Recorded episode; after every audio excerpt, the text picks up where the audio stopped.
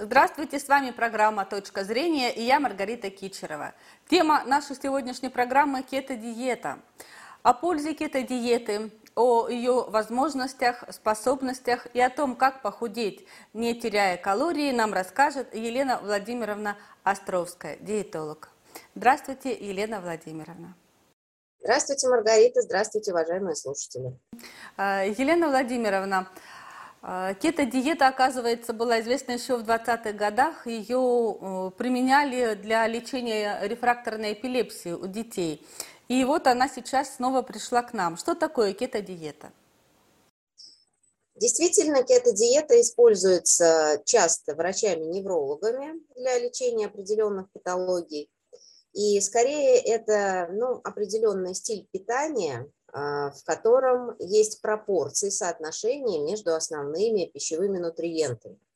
А, ну, как следует из названия, кето, а, большая часть составляют все-таки жиры. Это приблизительно 70% от рациона, 25% приходится на белки, и примерно 5-10%, ну, если мы говорим о белке 20-25, то 5-10% углеводы.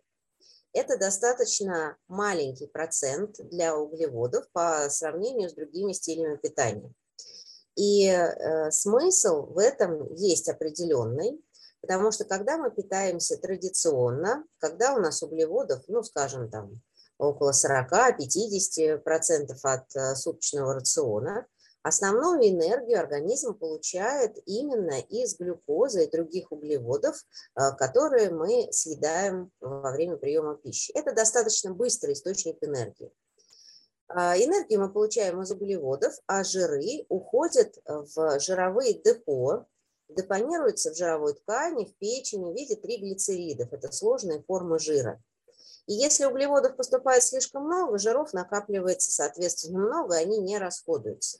Если мы потребляем мало углеводов а, или критично мало, как, например, в случае кето-диеты, очень быстро организм расходует то незначительное количество энергии, которое поступает с углеводами, и начинается распад тех самых триглицеридов, распад жиров для образования а, кетоновых тел.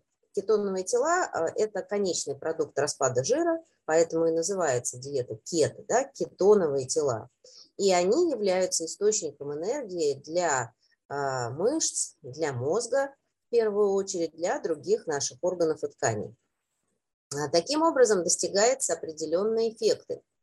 А, ну, в частности, переключается метаболизм не на аккумулирование жира, а на распад. Таким образом, человек снижает вес именно за счет жировой массы, а не за счет воды. Хотя, строго говоря, жидкость тоже уходит лишняя при таком питании, потому что если мы едим а, достаточно много жиров и мало углеводов, нам хватает энергии от каждого приема пищи на более длительное время, нежели от а, какого-то углеводистого перекуса. После углеводистого перекуса нам быстро хочется есть снова. А после высокожирового питания нам достаточно долго не хочется есть, у нас не происходит этих частых и высоких подъемов уровня инсулина. Инсулин – это гормон, который нужен, чтобы утилизировать глюкозу. Но когда инсулина становится слишком много, это может приводить и к развитию нарушения углеводного обмена, ну, в частности, к сахарному диабету, а, и это приводит к набору веса и задержке жидкости. Поэтому у людей, которые злоупотребляют углеводами, как правило, есть некоторая отечность. На фоне кето-диеты она уходит. Таким образом и уходит определенный а, фактор повышения артериального давления. А, за счет того, что при кето-диете мало продуктов, которые способствуют развитию системного воспаления в организме, улучшается общее самочувствие, улучшается качество жизни пациента, ну и, конечно, уходит вес. А, поэтому многие считают, что кето-диета – это такой быстрый и эффективный способ похудеть. А насколько быстрый и эффективный? А, на самом деле на кето-диете действительно происходит снижение веса. Есть разные степени строгости, скажем так, кето-диеты. Есть более такие легкие форматы, которые содержат чуть больше углеводов, не 5-10%, э, это может быть там 15-20%, это более удобоваримый режим питания, скажем так, для неподготовленного человека. потому что жесткий режим кето, ну, не все могут выдержать. И э, состояние, которое называется кетоз, которого добиваются на, на кето-рационе, это состояние, которое может напоминать по своим проявлениям гриппозное состояние, такое гриппоподобное. То есть может быть такое небольшое ощущение ну, ломоты в мышцах, да, вот какое-то недомогание некоторое время, оно потом проходит. У всех это происходит по-разному, зависит от исходного состояния организма, но в целом это может занимать от нескольких дней до недель. Угу. А, э, Елена Владимировна, положительно ли кето-диета влияет на организм? И как конкретно влияет? Может быть, кому-то не следует применять ее? Желающих похудеть много, но иногда это опасно. Да, я э, поняла ваш вопрос. Э, всегда, если какой-то режим питания, рацион достаточно радикально отличается от, скажем так, общепринятого рациона правильного питания, нужно задуматься о том, для начала, можно ли вообще э, конкретному человеку это использовать, потому что для всего есть свои противопоказания, так же, как и показания. А, если говорить о кратковременных эффектах, то в целом условно здоровому человеку соблюдать кето-диету на протяжении некоторого времени, это может быть несколько недель, это может быть какие-то кратковременные, ну раз, допустим, там в несколько месяцев периода питания – не вредно.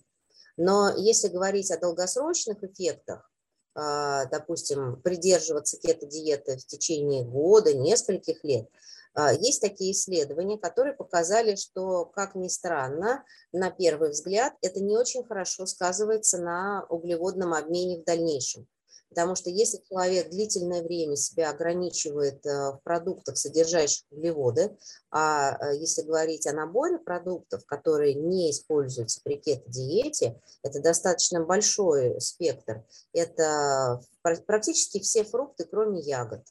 Это овощи крахмалистые, все, которые растут под землей. Это морковь, это картофель, это свекла, это в том числе нельзя при кето-диете использовать бобовые, поскольку в них много углеводов, а мы знаем, что бобовые – это, в общем-то, богатый источник микроэлементов, э, того же самого инозитола, который нужен для нормализации углеводного обмена. Бобовые – это хороший источник растительного белка, да.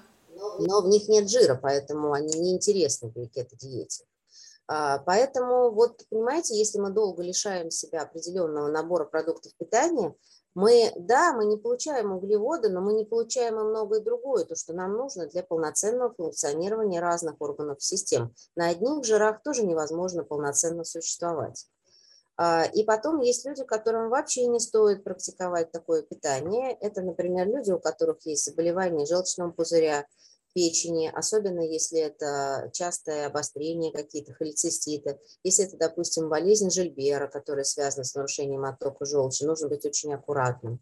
Если это панкреатит хронический, да, воспаление поджелудочной железы, а, очень опасно в этой ситуации кето-диета, тем более строго, ну, то есть начинать на нее очень резко переходить можно попробовать какой-то более легкий формат. Если будет какие-то некомфортные ощущения, нужно сразу это прекратить. А, людям, перенесшим острые сердечно-сосудистые э, состояния, инфаркты, инсульты, нужно быть очень осторожным с кето-диетой. Дело в том, что некоторые люди, ну, как бы путают э, кето-диету с так называемой кремлевской диетой, которая была популярна лет 20 назад. А, это диета, которая содержит просто много жирных продуктов, без разбора. Сюда входят э, полуфабрикаты, сосиски, сардельки, беконы и так далее – полуфабрикаты, которые содержат переработанное мясо, это не полезный продукт в любом случае. И если говорить о лечебной кето-диете, то, то они там тоже не используются. Там используются натуральные продукты, качественная рыба, качественное мясо, птица, яйца, молочные продукты с достаточной степенью жирности. То есть использовать, например, обезжиренный творог а, на кето-диете это неправильно, потому что таким образом мы будем слишком много белка получать, а это уже очень Ну а что тогда можно есть и пить на кето-диете? А, можно есть качественное мясо, можно есть а, рыбу, можно есть э, масла растительные, да, их огромное количество, орехи, ягоды, овощи, которые растут над землей. Обязательно должна быть клетчатка в рационе, потому что если у нас будут только одни жиры, то, естественно, наш кишечник э, будет страдать, потому что микрофлора кишечника, наша микробиота, она не питается жирами. Она производит жирные кислоты, но она их производит из клетчатки, из э, растительных компонентов питания. Поэтому клетчатки должно быть э, достаточно. Какая именно клетчатка? Это клетчатка из овощей, это может быть э, семена подорожника, шелуха, да, псилиум так называемый.